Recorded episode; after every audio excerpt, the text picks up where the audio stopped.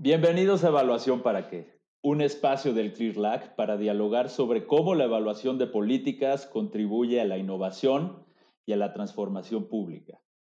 La evaluación de políticas es un ejercicio transformador encaminado a resolver problemas públicos, a cambiar realidades. Sin embargo, uno de los retos que enfrenta la evaluación es que no se compone de procesos enteramente estandarizados. Por ejemplo, una evaluación de diseño tiene una estructura distinta en diferentes lugares, como Chile o México, o para diferentes agencias, como UNICEF o FAO. Además de eso, la evaluación debe ser un proceso vivo, con la capacidad de adaptarse a los diferentes retos de sus contextos sociales, políticos, económicos y hasta naturales. Estos son dos retos muy importantes que enfrenta la evaluación. La Organización para la Cooperación y el Desarrollo Económicos, OCDE, está consciente de estas situaciones y ha promovido y renovado de cara a los Objetivos de Desarrollo Sostenible su documento Mejores Criterios para una Mejor Evaluación, que también es del Comité de Ayuda al Desarrollo y tiene seis criterios para realizar procesos evaluativos de calidad, para que las evaluaciones sean relevantes y para liberar su potencial transformador.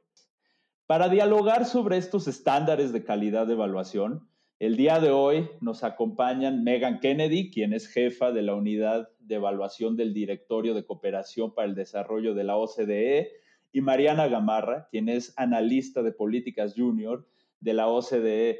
Megan, Mariana, bienvenidas. Qué gusto tenerlas en este espacio. ¿Cómo están?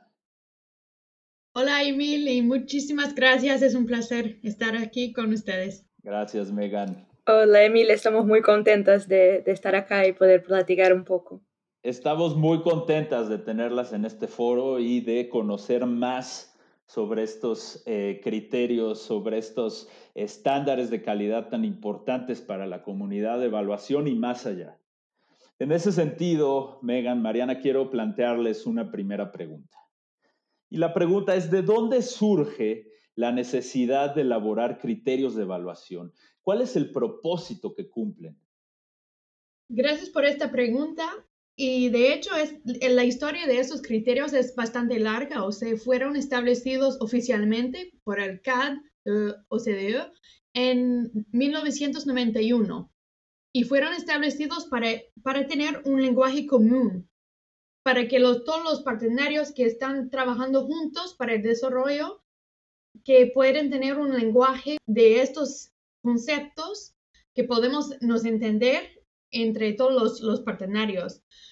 Y también fueron establecidos en este contexto de, de, cooperación internacional, fueron establecidos principalmente para los donadores, o sea, para los países que, que apoyan al desarrollo, pero aún en los años 80, cuando fueron elaborados, ya fue muy claro que los países en desarrollo que son responsables de, su propio desarrollo y que tienen sus responsabilidades de gobernanza con sus pueblos, pues que estos países también tienen un interés en la evaluación de la ayuda internacional. Entonces es un interés común entre todos los partenarios y los participantes en la cooperación internacional evaluar los proyectos y los resultados de estos proyectos. Entonces los criterios fueron establecidos también con el objetivo de de poner en avanza nuestra atención sobre los resultados, los impactos de estos proyectos,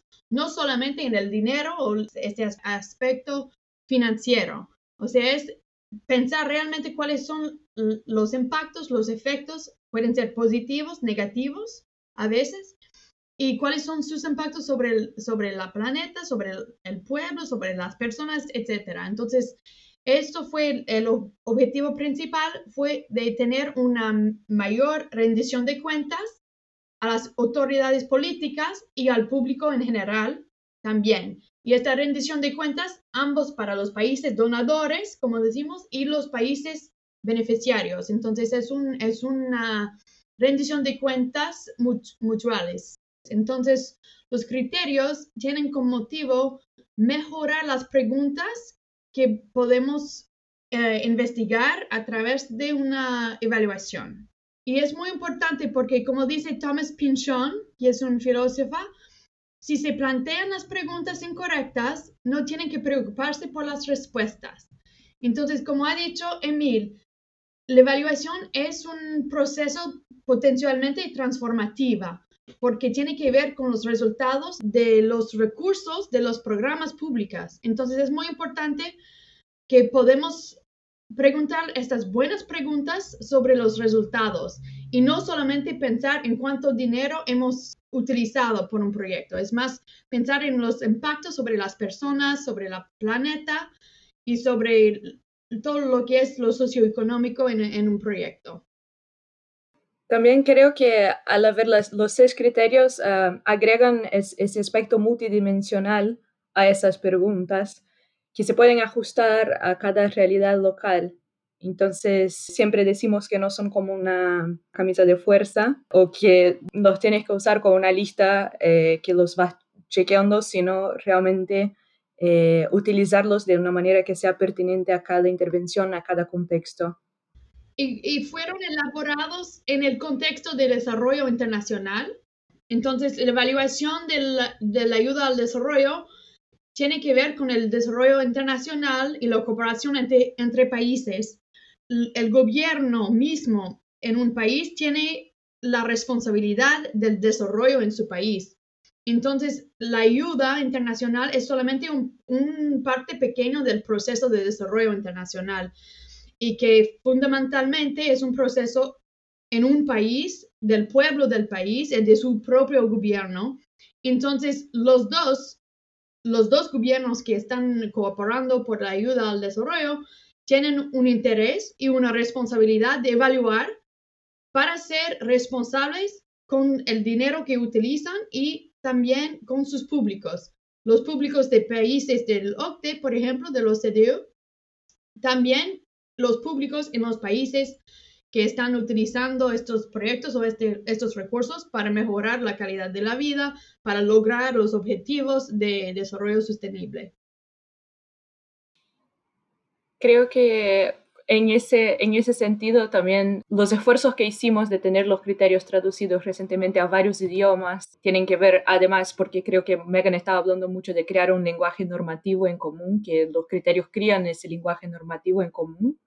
Pero también al traducir los criterios, ahora los estamos traduciendo a, a pashto, a urdu, a portugués, al español, lo traducimos con la participación incluso de CLEAR, buscamos con que diferentes niveles, eh, no solo los gobiernos nacionales o diferentes socios, como también los gobiernos nacionales, pero gobiernos nacionales eh, no solo de donadores, eh, puedan apropiarse los criterios y utilizar, utilizarlos en su realidad local, utilizando sus terminologías que tengan sentido para, para, su propio contexto. Entonces, es otro esfuerzo que, que venimos haciendo de manera conjunta con parcerías para que se puedan apropiar de esos criterios.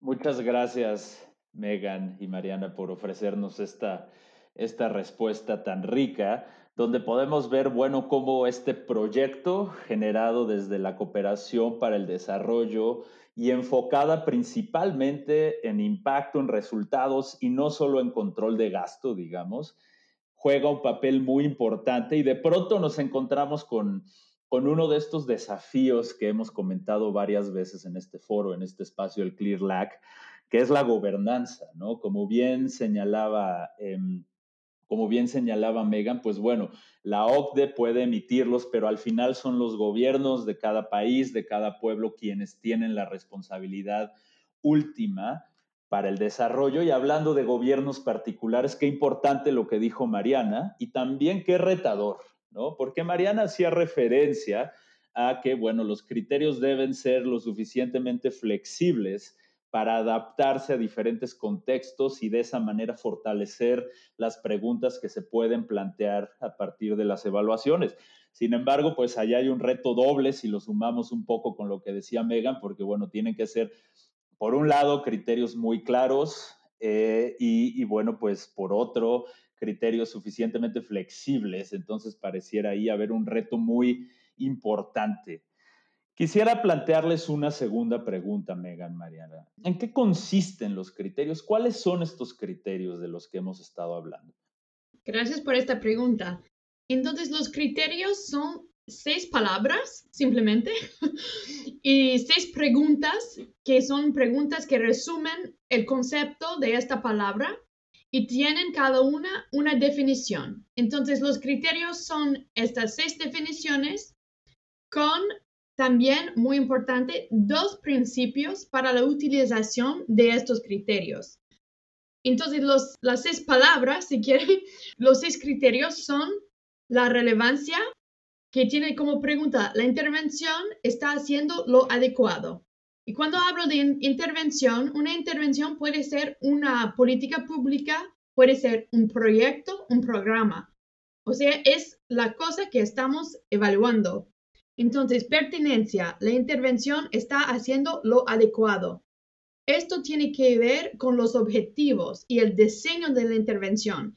Es que responden a las necesidades, las políticas y las prioridades de los beneficiarios, o sea, las personas que deben beneficiar de esta intervención, de los socios, instituciones y del país. Entonces, esto es la pertenencia, la primera. La segunda es la coherencia y es el nuevo criterio que tiene que ver no solamente con la intervención que estamos evaluando, pero con las otras intervenciones. Entonces, la coherencia propone una pregunta, ¿en qué medida es compatible la intervención? La compatibilidad de la intervención con otras intervenciones en un país, un sector o una institución. El tercer criterio es eficacia. La intervención está logrando sus objetivos. Es el criterio un poco lo más básico, el grado en que la intervención ha logrado o se espera que logre sus objetivos. Y eso tiene que ver con los resultados y también ahora tiene una, nueva dimensión sobre los resultados diferenciados entre grupos. O sea, es que este proyecto ha beneficiado más los hombres o las mujeres, por ejemplo, o si tiene algunos resultados diferenciados. Próximo criterio es eficiencia se están utilizando adecuadamente los recursos. Esto tiene que ver, es que los resultados que hemos logrado meritan dinero que hemos utilizado. O sea, es que utilizamos los recursos, si sea dinero o también recursos naturales, de una manera económica y también a tiempo. Impacto es el quinto criterio, la intervención, cómo cambia la situación. O sea, es un criterio muy importante es el grado en el que la intervención ha generado o se espera generar efectos significativos, positivos o negativos, previstos o no previstos, en el nivel más alto. O sea, ahí vemos, por ejemplo, los derechos humanos, el bienestar del pueblo, también los efectos sociales, medioambientales y económicos. Entonces es ver un poco más allá de la intervención y sus resultados inmediatos y ver los cambios transformadores o la importancia última de la intervención. Y finalmente tenemos sostenibilidad. Serán duraderos los beneficios. Y es el grado en que los beneficios netos de la intervención continúan. Y es también una, una pregunta muy importante. Entonces, estos son los seis criterios y los dos principios que acompañan estos seis criterios son sobre la flexibilidad, como, como han dicho ya, y la, la manera de pensar, de reflejar antes de utilizar los criterios para que sean adaptados a cada contexto y cada evaluación y las personas que están involucradas en esta evaluación. Creo que es interesante también mencionar el, el contexto de la revisión un poco, porque creo, como, como decía Megan, fue una revisión que construía encima de ya de 25 años de aplicación de los criterios eh, desde que ya existían, pero también con esas ganas justamente de abarcar eh, las mudanzas proponidas con, con, el Acuerdo de París, en el contexto, es en el marco de, eh, del cambio climático y también de los, los ODS, ¿no? de los Objetivos del Desarrollo Sostenible. Entonces, es una manera de, construir encima de lo que ya, de, ese conocimiento eh, de la aplicación, pero también actualizando los criterios para las demandas eh, contemporáneas a las cuales los desafíos eh, a los cuales estamos de frente en ese momento. También tratando de la flexibilidad en la aplicación eh, de los criterios, creo que es, es importante eh, señalar un recurso, un, recurso que está disponible en línea, eh, que es nuestra guía, que en ese momento solo está disponible en inglés, pero dentro de muy poco estará disponible en español también, que es Applying the Criteria Thoughtfully, que es, es una guía que contiene ejemplos prácticos de la aplicación de los criterios y que, que auxilia un poco en una aplicación un poco más más crítica y más eh, bien pensada, bien reflexionada acerca de los criterios. Además de eso, tenemos otros documentos, los estándares de evaluación que también están disponibles en español, los principios eh, de utilización de los criterios.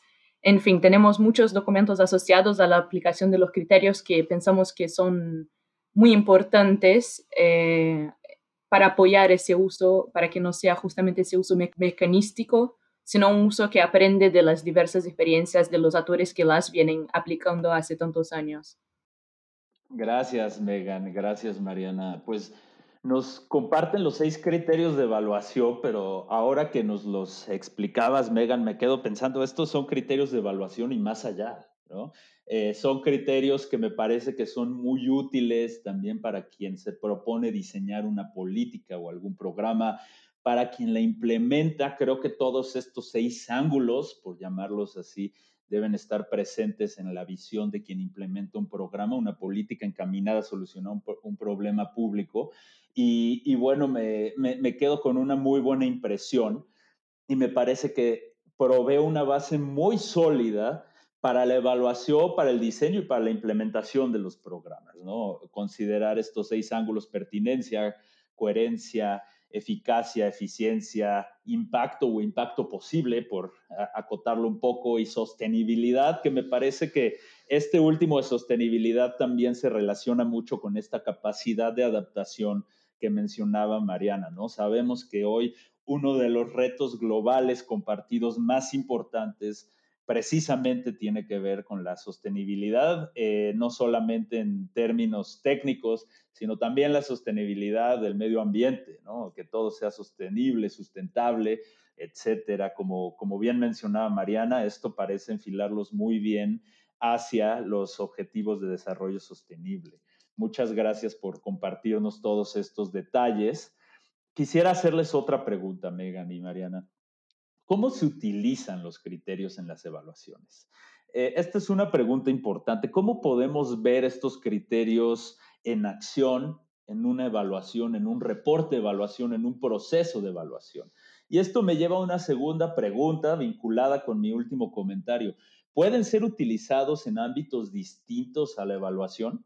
Gracias, es una otra buena pregunta y estoy 100% de acuerdo con, contigo Emil, que los, los criterios son muy útiles no solamente para la evaluación, o sea, deben ser parte de, de, las políticas, de la elaboración de los proyectos y son preguntas que podemos, que podemos poner en los procesos de, de aprobación, por ejemplo, de, de, una política o un, de un proyecto que deben pensar es que es realmente pertinente a este proyecto antes de aprobarlo es que va a tener, por ejemplo, algún efecto negativo o un, efecto no, no previsible. Entonces, la primera cosa para decir es que los criterios son utilizados no solamente en la evaluación o en, el sistema de evaluación, también son muy útiles en, en, las políticas y en la evaluación están eh, establecidos en las políticas de evaluación de la mayoría de los, de los países, de los miembros del OCDE, pero también en otros países. O sea, no es solamente los donadores o los países de, de OCDE que utilizan estos criterios. Por ejemplo, en Filipinas, en Nepal, tienen estos seis criterios en sus constituciones, o sea, en, en, en las políticas más importantes del gobierno a nivel nacional están establecidos estos seis criterios. Entonces, son criterios que son muy flexibles. Lo vemos también en los, en los manuales para, para la formación de, de jóvenes o de personas que están en programas para participar en el, en el desarrollo. También lo vemos en una, para una evaluación específica, utilizamos estos seis criterios para definir las preguntas. Entonces, al principio de, la evaluación, pensamos cuáles son las preguntas más importantes, cuáles son las la información que queremos tener de este proyecto de evaluación y de ahí podemos escoger los criterios que nos conviene y que son los más importantes. Y no es necesariamente útil de siempre utilizar todos los seis criterios cada vez. Puede ser que un criterio es más importante o más interesante para las personas que, que van a utilizar esta evaluación. Y estos seis criterios también otra cosa a decir es que no son una metodología, o sea, no tiene que ver con cómo vamos a buscar datos y responder a estas preguntas. Solamente nos dan una idea para ver cuáles son las preguntas que vamos a, investigar. Yo creo que también comentando un poco en lo que vos habías dicho, y creo que es algo que ya lo discutimos bastante en otras ocasiones, es deshacer la idea de que la evaluación es el, el poli malo, eh, que es como vos decías, que la evaluación puede eh, estar presente en diversos momentos eh, de las políticas públicas, no solo en el momento de, evaluar el impacto de una intervención, sino en cómo, cómo, realmente hacer buena política pública, que también está en, nuestra, en nuestro moto ¿no? de la OCDE, mejores políticas para mejores vidas. Entonces, creo que hay que, siempre que posible, reforzar que los, que los criterios y la evaluación en general eh, sirven ese propósito, ¿no? Al fin y al cabo, de, llevar a cabo mejores intervenciones, mejores políticas. La rendición de cuentas eh, no es, no es ah, algo negativo. Em, entonces creo que es, es, importante reforzar esa idea. Y después la, la, otra cosa que iba a decir que, que también es como pienso mucho sobre los criterios, eh, como ese guía para, yo diría, para un pensamiento crítico sobre las intervenciones o los programas, eh, eh, las políticas, directrices, en fin. Creo que más, más que todo, como Megan ya dijo, no son una metodología, no, no son un, eh, no te prescriben un, manualmente que seguir, sino te provocan a hacer las buenas preguntas. Muchas gracias por compartirnos esta respuesta. Creo que aclara mucho la manera en que los criterios pueden utilizarse. Megan nos platicaba que los criterios se han incorporado en programas estratégicos de algunos países asiáticos, que también los encontramos en materiales para capacitación. Eh, yo, sin saberlo del todo, los imagino también claramente en términos de referencia para realizar diferentes em, evaluaciones. Y también me, llama mucho la atención eh, que no son una metodología, ¿no? Son ciertos principios, son ciertos ángulos que uno debe de observar, pero esto no es una metodología de evaluación cualitativa, de evaluación de impacto cuantitativo tampoco, eh, sino que son una guía, una guía mínima para asegurar que la evaluación puede tener los efectos transformadores para los cuales la, la realizamos. Y también me quedo mucho en mente con con lo que cerró diciendo Mariana sobre cómo, bueno, estas preguntas sin duda fomentan la reflexión y sobre todo el pensamiento crítico de las acciones de nuestros gobiernos y de quien utilice recursos públicos para buscar que se solucionen problemas. Pues muchas gracias por acompañarnos en Evaluación para qué. Nos quedamos con una reflexión muy rica para echarnos un, buen clavado, diríamos, en México, para dar una revisión profunda a los seis criterios y considerarlos, los pondremos eh, a disposición de nuestro público en el espacio de la página del ClearLac donde se encuentra este podcast. Les agradezco mucho porque otra vez también nos invitan a dialogar sobre la difícil gobernanza internacional y creo que estos criterios son un buen ejemplo de cómo podemos ir avanzando en esa agenda hacia tener una mejor gobernanza con evaluaciones que si bien no son totalmente estandarizadas, porque esto no es una metodología, como bien decía Megan, esto no son los gobiernos, sin embargo, nos dan una serie de principios que nos permiten pensar que las evaluaciones en diferentes lugares caminan en la misma dirección. Muchas gracias, Megan. Muchas gracias, Mariana. Un gusto tenerlas en evaluación para que. Muchas gracias, Emil, por la invitación y por recibirnos y felicitaciones eh, por todos los trabajos. Muchas gracias. Muchísimas gracias, Emil. Es un placer y muy interesante. Gracias por esta conversación. y por todo el trabajo que hacen porque es muy importante. Gracias. Muchas gracias, gracias Megan, gracias Mariana y muchas gracias hablando de, del trabajo de comunicación a Fernanda López Vázquez y a Karina Retama del equipo ClearLac y nos escuchamos en la siguiente temporada. Hasta la próxima.